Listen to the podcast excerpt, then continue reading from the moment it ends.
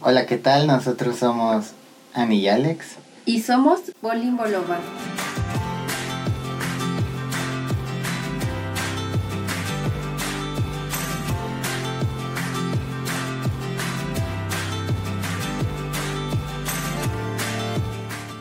en estas semanas de ausencia estuvimos viendo la tercera parte de JoJo's Bizarre Adventure. Y bueno, pues, ¿qué dices, Jet? Me gustaría preguntar desde un inicio si logramos subir tu porcentaje de aprobación del show. Definitivamente, esta tercera entrega sí me cautivó. Eh, pues ha sido mi favorita por el momento. No podría decir la favorita porque veo que aún hay un largo camino por recorrer. Pero sí, definitivamente Iggy se, se quedó mi corazón. Y mi Joseph, claro. Pues sí, ¿no? oh my god. Sí, creo que el otro día ves que hablábamos de que vi un comentario en un video que decía que, que Stroheim y los usuarios de Hammond podrían vencer a la mitad de los stands. Eso se me hizo interesante, no lo había pensado. Creo que los personajes tenían una cantidad inmensa de poder. Y pues en esta temporada sigue habiendo personajes in- increíblemente fuertes, pero creo que los combates ya se basan en gran medida en, pues no sé si decir que en estrategia o como en pues, creatividad para resolver una situación. Ya, ya no solo se enfrentan con, con vampiros enormes, sino que está, está el insecto, está el, el barco, está el... mm, la sombra que te vuelve un niño. En- Entonces creo que hay una serie de situaciones bastante diferentes a lo que habíamos visto hasta el momento y, y creo que podemos ta- también entender por qué es la el arco favorito de, de los fans de Jojo, ¿no? Porque pues mm, ya no es ver ya no es ver a Jonathan enfrentándose tres veces a Dios, sino que es una cantidad inmensa de enemigos y todos tienen una personalidad y una estética distintas y, y creo que eso lo vuelve muy disfrutable. Pues sí, esta entrega, aparte de que cambia mucho la dinámica de las batallas, son parecen más acertijos tal cual que, eh, que duelos o peleas, porque sí resulta que el más hábil o el más astuto pues es el que gana, ¿no? Ya no es tanto como de fuerza. Eso lo cambia, aparte que es mucho más larga que las dos primeras. Entonces creo que te da más tiempo de pues de empatizar con los personajes, como que sí te vas encariñando más con ellos y eso también está chido porque aprendes a identificar un poco como las cualidades de cada de cada uno. Me gustó mucho esto, es que no sé si sea como muy japonés, pero los stands que tenían como ruiditos raros, como el ese stand que le sale en el brazo a, a Joseph que le hacía chumimin, así raro, ¿no? o el otro, el, el niño, el bebé que tenía stand de, en los sueños, también hacía un ruidillo raro, ¿no?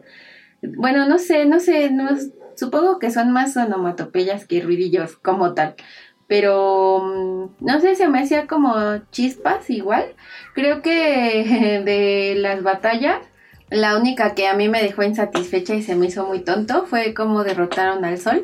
Se me hacía como un enemigo bien poderosísimo y les da una risa tonta y ya, así casi casi que le ponen un, un zape al dueño del stand y ya estuvo, ¿no? O sea, cuando casi mueren ahí quemados. Pero fuera de eso, pues sí, se me hizo, se me hizo bastante, bastante bueno. Creo que si lo reflexionas, no era tan difícil deducir cuáles del crew eran los que ya no iban a vivir. Porque pues escogen a Abdul y a... Ay, el... Kakyoin. Ah, sí. escogen a Abdul y a Kakyoin, que como los derrotan en cierta parte de la batalla, pues se ausentan, ¿no? Entonces no están todo el tiempo y no se rifan tantas batallas. de todas maneras, pues X, ¿no? Eh, Polnareff es de los que en mi percepción no era como tan fuerte ni tan astuto, o al menos así me, me parecía en un inicio, pero le dan un buen de batallas y creo que va aprendiendo, ahí sí como que siento que va progresando con práctica, ¿no? Y luego al final cuando ya están en, en el edificio donde está Dio, que termina perdiendo dedos y así, pues yo pensé que ya, o sea, como que lo iban a dejar fuera de combate y por eso iba a vivir. Pero pues no sé, ahí sí se me hizo un poquito extraño que hay personajes que que se avientan su tour por el hospital y hay otros que estén como estén, pues de todas maneras ahí continúan casi casi que arrastrándose, pero ahí van, ¿no? Y siento que fue el caso de Polnareff, o sea, ya pues ya no podía ser útil en la batalla, pero de todas maneras ahí llegó hasta, hasta el final final. Sí, el del brazo aquí veo que se llama Empress y el de los sueños Dead 13. Eh, y pues no estoy seguro en relación a los, ruiditos, creo que sí es algo bien japonés de ponerles onomatopeyas distintivas. Pero, pues, la verdad es que hasta muchos personajes tienen una forma, ya en general, una forma particular de hablar, de terminar con ciertas palabras. O, no sé, o como Naruto, ¿no? Que siempre decía, date bayo. Pero, pues sí. Y pues de, sobre The Sun yo también creí que era el enemigo más formidable y si realmente es un sol pues también emite rayos ultravioleta o al menos eso creo. Entonces técnicamente él podría haber vencido a Dio y, y no es del todo claro por qué lo sigue, ¿no? Creo, creo que ese es un hueco argumental insalvable. Creo, creo que él era un usuario extremadamente fuerte como para seguir a Dio. Y pues o sea, sí, su punto débil es que el sol también lo quema, pero pues, no sé, a mí también me resultó muy extraña esa batalla y yo nunca fue muy raro como, como lo vencen de un rocazo, ¿no? Después de reírse un poco, pero pues nos da nos da este este momento que a mí me hizo reír mucho de del abuelo Joseph eh, sufriendo, ¿no? Y, oh my god, se volvieron locos, ¿no? Por el calor. Entonces, pues como que lo dejo pasar, pero sí, a mí yo creo que era fácilmente el enemigo más fuerte de todos, porque además tenía una precisión eh, espectacular para lanzar bolas de fuego y creo que y creo que era una batalla eh, súper interesante y que se resolvió de una forma quizás simplona porque pues no había forma de vencerlo de otra forma, ¿no? Como que el autor cayó en su propia trampa y fue así como, bueno, pues nada, un espejo. y pues en realidad, eh, pues sí, aunque a la, batalla final pues llegaron todos, ¿no? Entonces, malheridos y todo, pero ahí andaban. Ah, no, ¿verdad? No llegó Abdul. Ni mi... Ah, Abdul, lo, Abdul lo venció Vanilla Ice y Iggy también. Sí, también lo venció Vanilla Ice. Ah, sí. No, no llegaron todos. Pero pues sí, eh, creo, creo que Polnareff es de mis personajes favoritos por lo que tú mencionas, que llega todo moribundo y, y ya sin los dedos de un pie, creo, y así, pero él fue el único de no Joestar que estuvo ahí de principio a fin, ¿no? Prácticamente.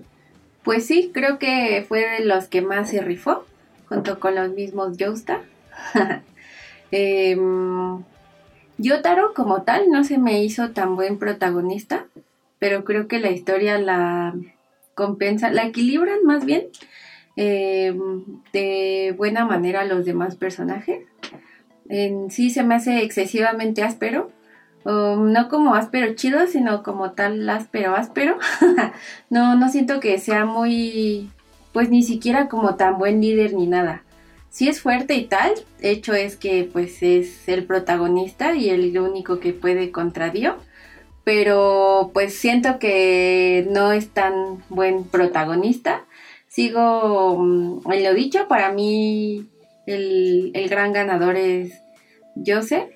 El abuelo pues es súper expresivo, súper cómico, tiene como más esas cualidades de, de líder, ¿no? O sea, es, él es el que propone, aunque no siempre salga, salga bien, es el que tiene sus frases como es súper eh, estadounidense, pues es, como muy expresivo, es eh, como que contrasta bien con los demás, que se ve que culturalmente pues él es más así, ¿no? Más enérgico, más gritón, es el que sí se avienta oh my god, ¿no?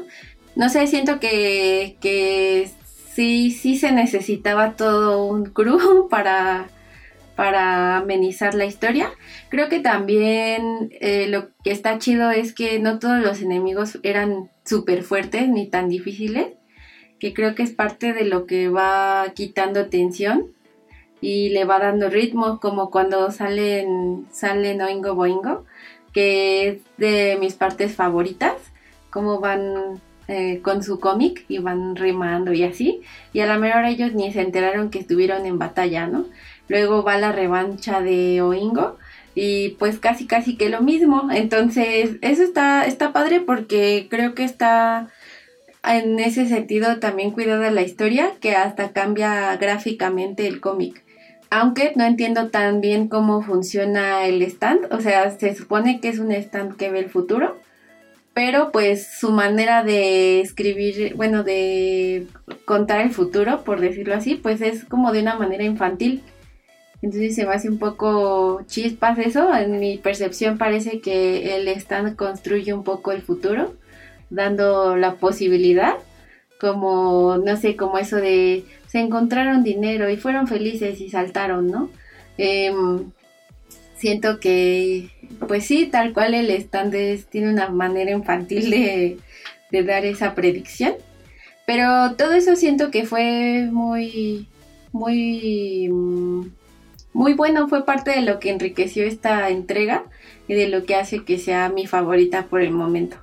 Pues a mí se me cae bien Yotaro como protagonista, siento que resueno con su seriedad y, su, y sus pocas palabras. Y además siento que está chido porque es bien intencionado y, y como que, pues no sé, como que eso es chido. Y además eh, creo que creo que mencionaste que él no es un buen líder y pues no, él no es un buen líder y pues creo que en realidad el líder del equipo es, es Joseph, es quien propone el plan, quien tiene, desarrolla todo el, todo el viaje que van a hacer, el que siempre ya hizo los tratos con, con los vendedores de, pues, no sé, con, con las agencias de autos, con, con el que les vende el submarino, con, con los hoteles, con sus contactos de aquí y allá, el que les dice que, que creo eso también me gusta mucho del, del show, que, que empieza a saltar datitos culturales, ¿no? Así de, muchachos, aquí, aquí tienen que pedir el té de esta forma, y así. Eh, eso también se me hizo muy, muy chistoso de, de, de esta temporada, que no, no, se explora en las anteriores, que hacen esas cosas, como algo que a mí se me hace magistral es cuando empieza eh, el regateo, ¿no? Y, hay un narrador que ese sí se ve desde la primera temporada, que explica muchas cosas que el espectador a lo mejor no alcanza a entender, pero rompe la cuarta pared muy bien. Y, te empieza a hablar a ti, ¿no? De, cuando vengas aquí tienes, eh, te querrán ver la cara de turista y empieza así a explicarte cómo funciona el regateo, ¿no? Eso también se me hizo muy chido.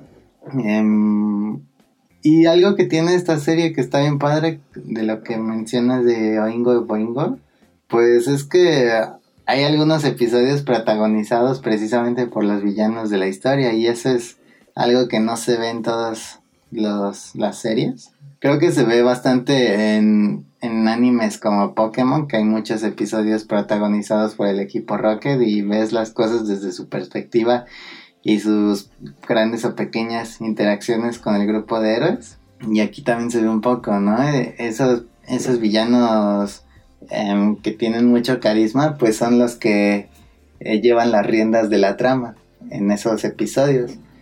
Y, y son quienes a, quienes son los actantes y nada más ves pequeños en pequeños minutos eh, las consecuencias o las reacciones del grupo de héroes. Y eso, eso se me hace a mí, a mí bastante interesante.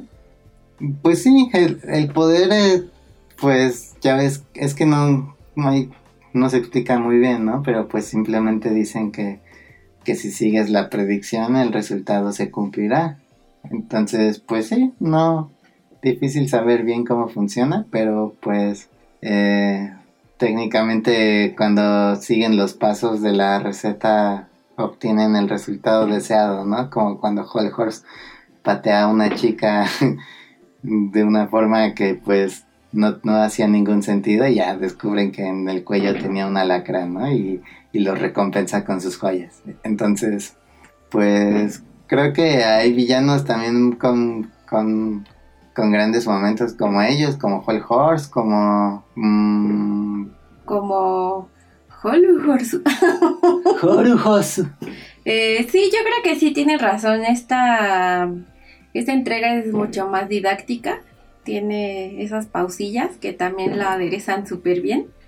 Y... ¿Qué? Nada, me acordé de se me vino a la mente la, escena en la que sale el marrano del, del baño. Eso fue súper raro y asqueroso y poco, poco creíble, sinceramente. Pero, pues, sí, en general creo que está chida. Tiene, pese a que iban en una misión y tal, eh, los personajes se saben divertir y eso también se agradece. Cuando Joseph y Abdul tienen el stand que los magnetiza, pues también fue muy cómico cómo terminaron ahí embarrándose. y pues no sé, creo que eso como que va rompiendo muy bien la, tensión, es lo que, lo que siento que fue lo que le fue fue rompe tensión y le da mucho ritmo a la historia. Entonces, pues nada, para concluir, pues yo creo que para cerrar, pues nada más quiero quiero decir que yo morí el día que mi Iggy murió. Eso no, no me gustó para nada. Son bien salvajotes con los animales. Em, no manches, ya había ganado con el águila. O sea, ¿qué, qué más daba ya dejarlo así? Pero, ah, sí, eso, que Migi me duele. y que también se me hace muy, muy padre cómo se pasan la estafeta para la siguiente historia. Para empezar, creo que volver a hablar de la Fundación Speedwagon es chido. Y aparte, pues se entiende de dónde sacan todos sus recursos, ¿no? Entonces está padre. Eh, para la tercera, pues sale Joseph. Y ahora que ya empezamos a ver la cuarta, aparece Yotaro. Entonces eso me parece muy bien, cómo hacen la transición entre una y otra y cómo sí se va entendiendo como un legado a la historia. Por eso lo llamamos cariñosamente Anigi. Creo, también me gustó mucho la evolución de Iggy de ser eh, un perro mala onda a volverse un miembro de la familia y de sacrificarse por, por el bien mayor, ¿no? Creo que eso fue muy, muy bonito. Y creo que además, pues yo siento que Araki maltrata a los perros en todas sus entregas porque es una forma muy, muy fácil de choquear a la audiencia, ¿no? Puedes, puedes ver a eh, gente mutilada y no te causa el mismo impacto que ver como un perrito pierde una pierna, ¿no? Cosas así. Entonces, bueno, al menos eso quiero creer, ¿no? Que si le gustan los perros y y los hace pedazos cada que salen para que para que a ti te cause un impacto muy grande y lo consigue. Entonces esa es mi esa es mi hipótesis. Y pues me gustaría preguntarte cuál cuál es tu stand favorito de en general de todo el show. Ya ya se habla desde el principio que bueno primero siguen siguen al tarot que eso se me hace muy interesante porque hay hay una forma de construcción de personajes que se basa en los arquetipos del tarot y, eso se, se, usa en, pues en una gran cantidad de productos y aquí lo retoman pero de una forma bastante más em, abierta. Entonces, bueno, primero se ve al tarot y después se ve a dioses egipcios, ¿no? Pero pues, no sé, ¿cuál es tu stand favorito? Pues yo creo que me quedo con el futuro. Se me hace como que te llevaría a buen puerto. Thought, ¿no? Mm, Thought. Ya no me acuerdo, pero ese está cool. El de Boingo, ¿no? El de Boingo. Ajá. Se me hace chido. Siento que si lo tienes, vas a terminar um, lleno de billetes. Como que siento que te ayudaría con la buena fortuna. Si me lo encontrara, terminaría millonaria. Aunque sí se me hace un poco creepy pensar como lo que le pasó, lo que le pasó a- al hermano de Oingo, justo. Eh, que en la predicción se da cuenta que es el que va a explotar porque se camufló de Yotaro. Entonces eso, como que siento que es un stand que te puede traer mucha fortuna, pero bien peligrosillo cuando caes en ese tipo de cosas. Pero aún así siento que se, se me sería el más útil en esta vida. Sí, creo que estoy de acuerdo, creo que es en el sentido utilitario el mejor de todos, creo que es el que te, te ayudaría a ganar. Y pues supongo que yo también elegiría el mismo, obviamente Star Platinum es eh, un stand fantástico. Además, ¿sabes? A veces siento que tenían... Este show a veces creo que cae en muchas contradicciones. Por ejemplo, eh, te dicen que el radio de alcance de Star Platinum es, es cortito, pero al principio en la cárcel le lleva revistas y, y café y no sé cuánta cosa Yotaro. Eso también se me hace pues, gracioso, ¿no? No dejo de verlo, pero no hay problema. Tam- también creo también creo que eso se ve un poco con, con Kakyoin, que al principio hace algo muy extraño, que es pintar a Yotaro y, y rayarle una pierna, ¿no? Y su pierna se en la pintura y la pierna de Yotaro sangra y se cae por las escaleras, pero nunca vuelve a hacer algo parecido, ¿no? Creo que eh, esas cosas se me hacen curiosas porque siento que ahí se ve la construcción del mundo, ¿no? Como que todavía no tenía las cosas bien claras y a lo largo de la serie va ah, definiendo reglas y, y así. También, también eso de, es que no sé, eso de Star Platinum se, se ve cuando están enfrentándose a, a ¿no? Que, que Star Platinum le lleva una soda y no sé qué y, y así, pero pues no, se supone que no tiene ese radio de alcance, ¿no? Eso es curioso. En fin, creo que es un, gran show y, y pues mi stand favorito para mí creo que estaría entre el que se transforma en auto, que no recuerdo bien su nombre. Sería genial tener comprar un cacharro y convertirlo en un auto de lujo. y pues me gusta The World. La, la idea de parar el tiempo y evitar desastres siempre se me ha hecho interesante. Y pues bueno, ya vimos unos cuantos episodios de Diamond is Unbreakable y pues no sé qué, qué impresiones te ha dado hasta el momento. Ese pinche Yosuke peinado de waffle no me gusta. Ni su mini Krillin que se le paran sus pelitos como a Goku cuando saca su stand. Pero pues bueno, creo que mm, creo que me van gustando las tramas conforme van avanzando. De momento pues solo me gusta el rediseño de los dibujos y que esto es muy pop art. Entonces, pues está muy chido, pero todavía, todavía la historia como tal, pues no me engancha. Sí, de hecho se supone que, que Koichi sí es un- una especie de homenaje a Dragon Ball. Ya seguirás viendo cómo evoluciona, pero creo que sí es la idea precisamente. Y se me hace muy curioso porque se supone que Yosuke es el, es el yo-yo más guapo de todos. Nah, ¿No? está re feo. Agradezco que aquí aparezca Yotaro, aunque cambió su uniforme de escuela por ropa de adulto igual, pero blanca. pero ese, ese muchacho peinado de waffle a mí no me gusta. Sí, am, yo no había notado tanto el, yo no había notado tanto el rediseño de los personajes hasta tú, hasta que tú me dijiste. Yo no, yo nada más había notado que en la parte 3 tienen los hombros muy cuadrados y en la parte 4 ya no. Pero desde que me dijiste puse atención y en, y en la parte 3 tienen la ropa bastante entallada y en la parte 4 andan andan un poco cholitos todos con unos pantalones súper holgados y eso es muy muy curioso eh, y pues sí creo es eh, la parte 4 creo que en, en cuestiones artísticas me gusta mucho pero pues sí definitivamente es una historia muy local y ya ya no es un viaje épico por todo el mundo hasta llegar a Egipto, ¿no? Ya nada más es eh, la trama de una ciudad que pues ya, ya veremos si te atrapa. Pues sí, em, cambiamos al mundo, al Medio Oriente, por un pueblito, em, a ver qué tal. Como que de impresión siento que no, no nos va a dar para tanto, supongo que sí dará para mucho. Pero pues creo que aquí el, twist es que ahora están creando a los portadores de stands, lo que me hace pensar que van a salir stands hasta por debajo de los zapatos.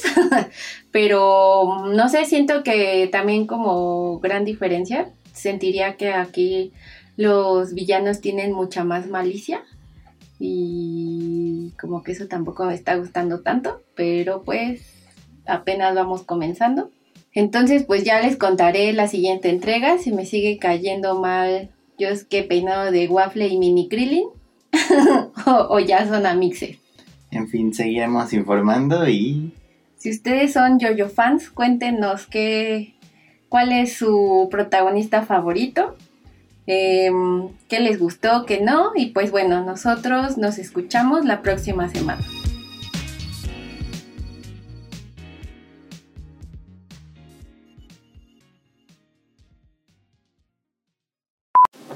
Yotaro. Yotaro.